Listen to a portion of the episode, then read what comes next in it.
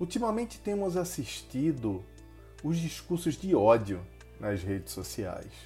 Muitos deles catalisados, empurrados pelas fake news.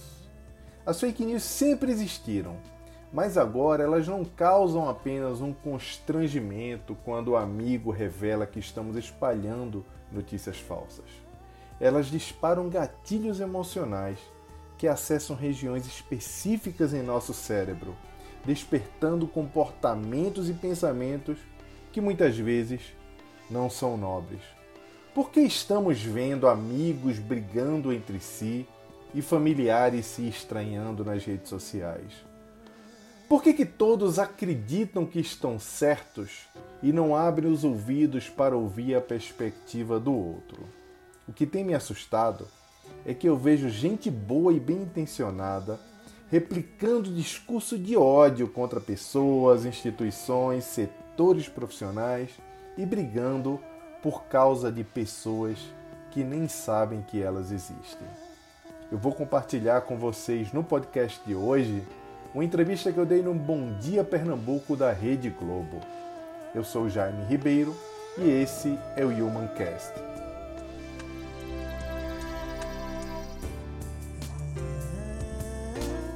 Humancast.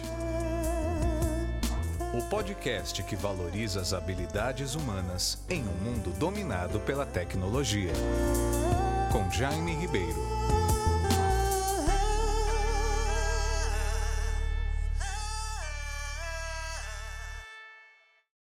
A gente fala agora sobre empatia, uma palavra que está sendo bem repetida nesses últimos dias, nesses últimos meses. A empatia é a capacidade de se colocar no lugar do outro. E como fazer isso nessa fase tão difícil da vida de todo mundo? Como compreender o seu amigo, seu vizinho, seu chefe, ou até mesmo aquela pessoa que discorda de você, que tem opiniões contrárias? Nós temos visto nas redes sociais muitas declarações de ódio entre as pessoas e por vários motivos. Como evitar tudo isso? Como aliviar o coração e tentar ser mais empático? São assuntos da nossa conversa agora com o gestor em educação, Jaime Ribeiro. Ele é autor do livro Empatia: Por que as pessoas empáticas serão, as líderes, serão os líderes do futuro. Oi, Jaime, bom dia. Bom dia, Pedro. Bom dia a todos que estão nos assistindo. Gostei bastante do que você falou, a empatia, a capacidade de se colocar no lugar do outro, sentir o que o outro sente e agir a partir dessa perspectiva. É muito importante, Pedro. Porque a gente tem visto ultimamente, sabe, é, Jaime, e principalmente na, na, na rede social, né, né na, na internet, né? pessoas se agredindo e se agredindo de formas muito, muito graves, com ofensas muito graves, demonstrando um ódio muito grande. Como é que a gente pode é, reverter isso? É, provavelmente estamos experimentando agora, com intensidade nunca vista antes, a ascensão do ódio, da intolerância, do egoísmo e também um retorno de disfunções humanas que a história parecia já ter enterrado, Pedro. Tudo isso como pano de fundo, tendo a pandemia como pano de fundo, né? que é a maior crise, o maior desafio que a humanidade tem enfrentado nos últimos 100 anos. A pedida agora é nós tentarmos compreender o outro como um ser diferente, porque não está sendo fácil para ninguém. Não está sendo. É... O momento agora é um momento muito complexo. O filósofo Aristóteles, conhecidíssimo, ele diz que o ser humano é um, o ser humano ele é um animal social. Ele precisa dessa socialidade. Por causa desse distanciamento social, nós somos retirados da nossa rotina de forma muito abrupta. Isso tem feito com que todo mundo saia um pouco da casinha. E aí, por causa dessa, dessas emoções, desses sentimentos novos que as pessoas estão experimentando, o que, que acontece? Acontece o descontrole emocional. Por causa disso, vem essa sensação de agressividade, de ódio, de conflito. A verdade é que o que, que mudou, né? A gente falando sobre redes sociais, a gente há bem pouco tempo atrás a gente imaginava que as redes sociais eram um lugar para se fazer amigos, para se conectar com aquelas pessoas de antigamente, até para desenvolver novas relações.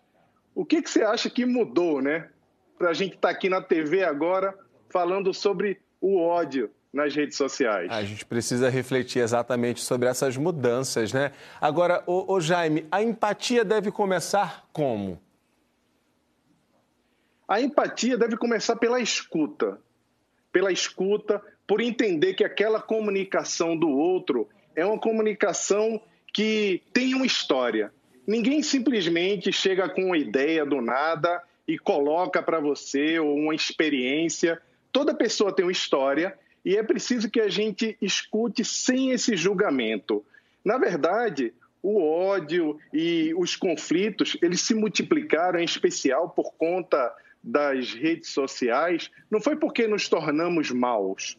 Nós não nos tornamos pessoas diferentes do que éramos antes. Essa polarização, a discórdia e a falta de confiança, ela vem por meio de estratégias digitais extremamente sofisticadas e é preciso que nós estejamos preparados para nos protegermos com isso, com um pensamento crítico. Agora, antes do pensamento crítico, que é identificar as coisas que estão acontecendo ao nosso redor, é preciso a gente ouvir de forma atenta o outro. E por conta dessa questão do distanciamento social, por conta dessa loucura toda que todo mundo está vivendo e aprendendo, é muito importante que a gente entenda que cada ser humano está experimentando sensações e emoções diferentes. E essas sensações e emoções, muitas vezes, são manipuladas pelo próprio comportamento que a pessoa tem dentro das redes digitais, das redes sociais. Ah, o senhor fala aí dessa questão do, do ouvir, né? E aí remete muito a gente compreender o outro. Eu estava lembrando aqui de uma frase do, de um escritor francês, o François Rebolay, que ele fala exatamente disso, que a vida é difícil é, para todo mundo, desde que a compreensão e a boa vontade não sejam utilizadas. Então a gente precisa compreender mais o outro. Agora é muito difícil, às vezes, você compreender aquela pessoa que discorda de você, aquela pessoa que tem opiniões contrárias a você. E a gente observa muito nesse momento pessoas com é, opiniões políticas diferentes. E elas continuam se agredindo muito, mesmo nesse período de pandemia, que a gente deveria se unir mais. Para essas pessoas, qual é o conselho do senhor? O que eu tenho feito, Pedro, eu tenho falado bastante isso nas palestras, é que nós precisamos reforçar a questão do pensamento crítico nesse difícil, nesse momento difícil, porque não é só ter empatia. É preciso a gente identificar exatamente o que está acontecendo. Quando você recebe uma mensagem não importa se é de um político, se é de um religioso, se é de um influenciador ou de uma pessoa que você gosta muito e admira.